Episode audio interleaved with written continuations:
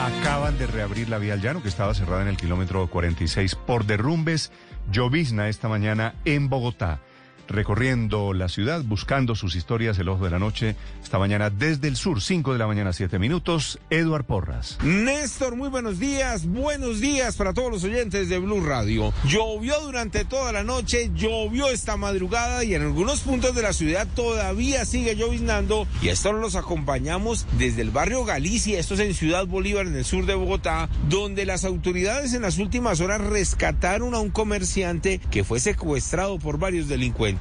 Dice la misma Policía Nacional que los criminales se los llevaron, lo encerraron en una vivienda, pero fue una llamada oportuna a la familia que alertó a la Policía Nacional, llegó hasta esta vivienda, logró rescatar sano y salvo a esta persona porque estaban pidiendo una gruesa suma de dinero para así poderlo liberar.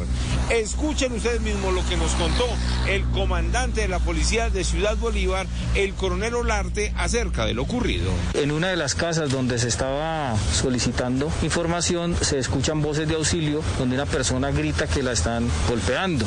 La policía solicita abran la puerta, pero ante la negativa es necesario utilizar la fuerza, abrir la puerta. Cuando se ingresa a la residencia son ubicadas tres personas al interior de la misma, las cuales tenían a un ciudadano esposado y eh, en una de, de los cuartos de la misma. Los cuatro delincuentes ya fueron puestos a disposición de la fiscalía. Hablemos ahora de de lo que pasó en la localidad de Usme, donde las manifestaciones se hicieron nuevamente presentes. Jóvenes suspendieron el paso de los vehículos en el sector de Yomasa, en el sector de la Marichuela, y de allí el cierre de Transmilenio en este punto del sur de la ciudad, y nuevamente los afectados, los trabajadores que tuvieron que caminar horas para llegar a su casa.